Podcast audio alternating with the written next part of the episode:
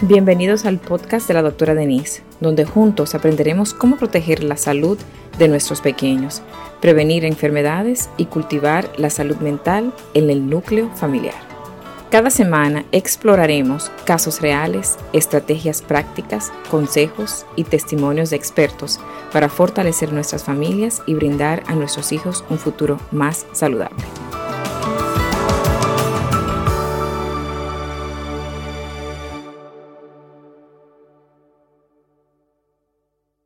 Tengo el caso de un pacientito de nueve añitos que tiene neuromuscular dystrophy, o sea, distrofia neuromuscular, y le dan comida líquida normalmente. Cambió de foster parents. ¿Qué significa eso? Que tenía unos padres adoptivos y cambiaron de unos padres que son eh, temporal, temporarios a otros padres. Y ellos estaban dándole comida, muy lindos los padres, pero ellos querían verlo que engordara un poquito más porque estaba muy delgado con esos padres. ¿Qué pasó? Comenzaron a darles sus comidas normalmente y porque querían verlo un poquito más gorditos, comenzaron a darle en la leche un poquito más de suplementos de lo que tenían que darle. Estaban echando un poquito más de proteínas de lo que tenían que darle. Fue con una muy buena intención, pero ¿qué pasó? Con los días el niño estaba sintiéndose que no estaba actuando normal y se estaban dando cuenta que estaba como más soñoliento.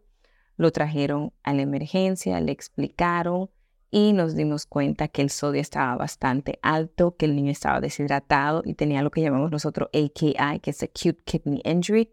Se había afectado el riñón en una base muy leve, pero comenzó a afectarse el riñón nos dimos cuenta que la cantidad de proteínas que le estaban echando a su alimentación era el doble y le estaba causando fallo renal y encima de eso deshidratación o deshidratación y fallo renal. O sea que tenemos que tener cuidado, mis señores, principalmente con cualquier niño, con cualquier niño cuando les estemos dando suplementos de proteínas. No los niños normales que no tienen ningún problema del desarrollo, problema metabólico, como este niño que tiene un problemita neuromuscular, normalmente no se le dan suplementos de proteínas. Este niño sí se le está dando suplemento de proteína indicado por el médico.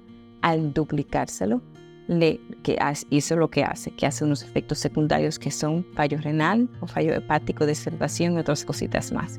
O sea que tenemos que tener un poquito de cuidado, no crean que los suplementos son inofensivos, pueden también causar problemas como el dar proteínas, demasiadas proteínas, también puede tener problemas, consecuencias no muy gratas en los niños y también nosotros los adultos. O sea que tengamos mucho cuidado, siempre conversar con su médico cuando nosotros queramos darle algún suplemento a nuestros, a nuestros niños porque tienen sus efectos secundarios. Gracias por acompañarnos en otro episodio del podcast de la doctora Denise. Espero que hayas encontrado información y recursos para proteger la salud de tus hijos y fortalecer los lazos familiares. Si te ha gustado este episodio, no olvides compartirlo, suscribirte y dejarnos tus comentarios. Tu participación es fundamental para nosotros.